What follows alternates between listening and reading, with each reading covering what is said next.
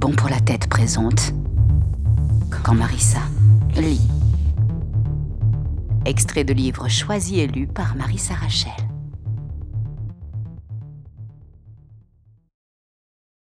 Cathy Galliègue et boire ma vie jusqu'à l'oubli aux éditions Emmanuel Colas.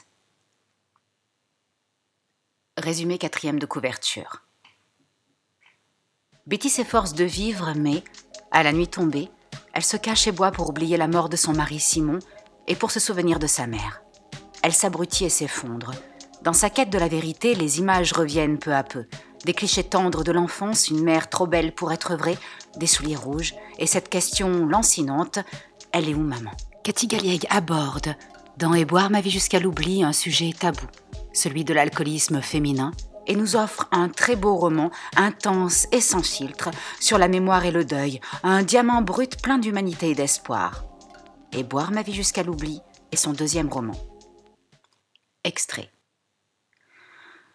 Je venais de monter dans la voiture après avoir emmené Raphaël à l'école. Je devais aller faire des courses. J'ai allumé la radio avant de démarrer, et les derniers mots de cette chanson m'ont parlé. À moi. Rien qu'à moi.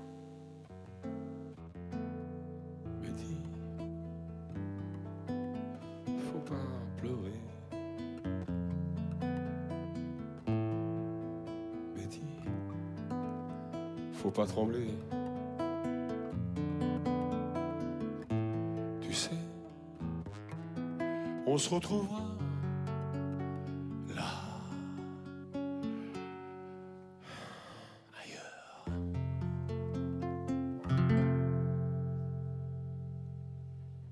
En plein Prêtait sa voix à Simon.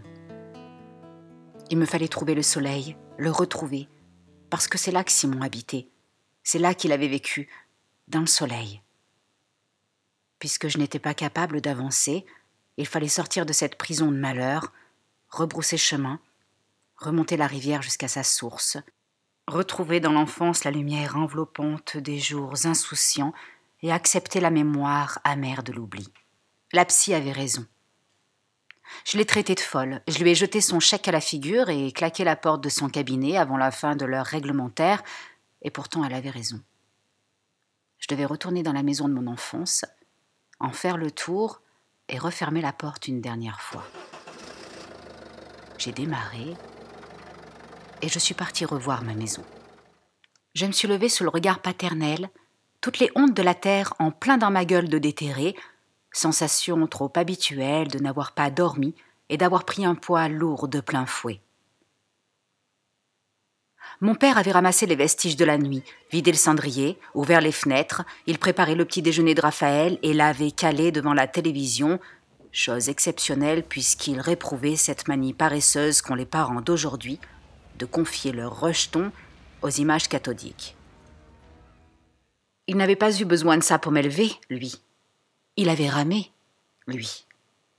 Oui, je sais quel fardeau j'ai été, un merci. Pour Raphaël, ce matin-là était sans doute étrange. Papy dans notre maison et son petit déjeuner servi au salon devant une chaîne pour enfants. La cuillère en suspens au-dessus de son bol de céréales, il était absorbé, captivé. Plus rien n'existait que des personnages colorés et braillards, bourrés de bonnes intentions. Je l'ai soulevé pour l'embrasser. Ses petites jambes chaudes se sont enroulées autour de ma taille. Ses bras encore potelés comme ceux d'un bébé ont entouré ma nuque. Je lui ai picoré le cou. Et il s'est reculé dans un geste de dégoût. Tu sens pas bon de la bouche, maman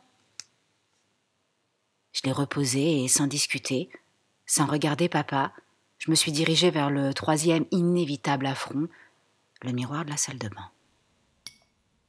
J'ai jeté un comprimé de paracétamol dans le verre à dents et me suis ébouillantée sous la douche. Détruire cette odeur, presser à chaud la chair imbibée de honte.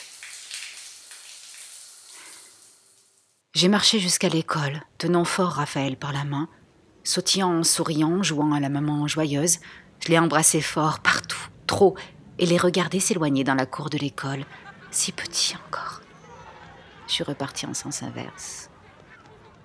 Infiniment seule. Rentrer chez moi. Vite, prendre somnifère et sombrer. Ne pas aller à mon rendez-vous. Ne même pas appeler pour décommander. Ne plus y aller, jamais.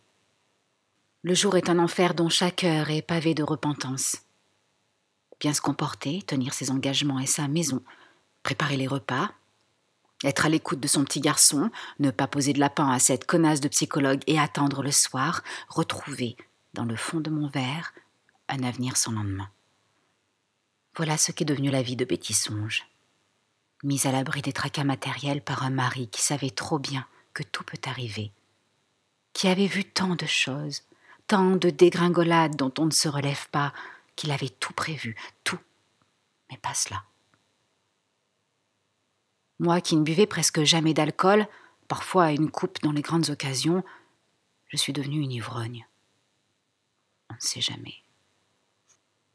Mon père m'attendait chez moi, je l'avais oublié. Je me suis arrêtée sur le trottoir, ne sachant plus où aller ni que faire de ma peau. Non seulement il n'était plus question que je sèche mon rendez-vous, qui serait une preuve de ma bonne volonté, mais maintenant que j'allais être seule face à mon père, j'allais devoir lui parler. Inutile d'essayer de lui faire croire que cette cuite, ce naufrage dans les fringues de Simon, était un accident de parcours. Papa n'était pas un lapin de six semaines, il me l'avait souvent dit. C'est ainsi que je ne lui avais jamais menti.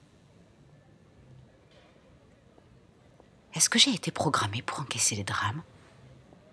Quand j'y pense, j'ai envie de me saouler. Comme j'y pense sans arrêt, je cherche des réponses, des images, des explications, et ainsi de suite. Je ne fais rien, rien qui me permettrait d'entrevoir un peu de lumière. Je traîne ma peau de chagrin, elle me tient chaud. Simon avait apaisé ma vie. Avec lui, je ne me torturais plus à essayer de comprendre pourquoi j'avais été oubliée par ma mère, laissée sur le bas-côté comme un vieux kleps malade accroché au bout d'une corde. Qu'avais-je bien pu faire pour que ma mère m'abandonne ainsi? Pourquoi ai-je dû grandir sans faire de bruit? Me satisfaire d'une réponse toujours la même, une réponse qui expédie la question d'un revers du droit. Elle est où, maman? Elle est partie. Merci. Je l'avais remarqué. C'était un extrait de Et boire ma vie jusqu'à l'oubli de Cathy Galliègue aux éditions Emmanuel Collas.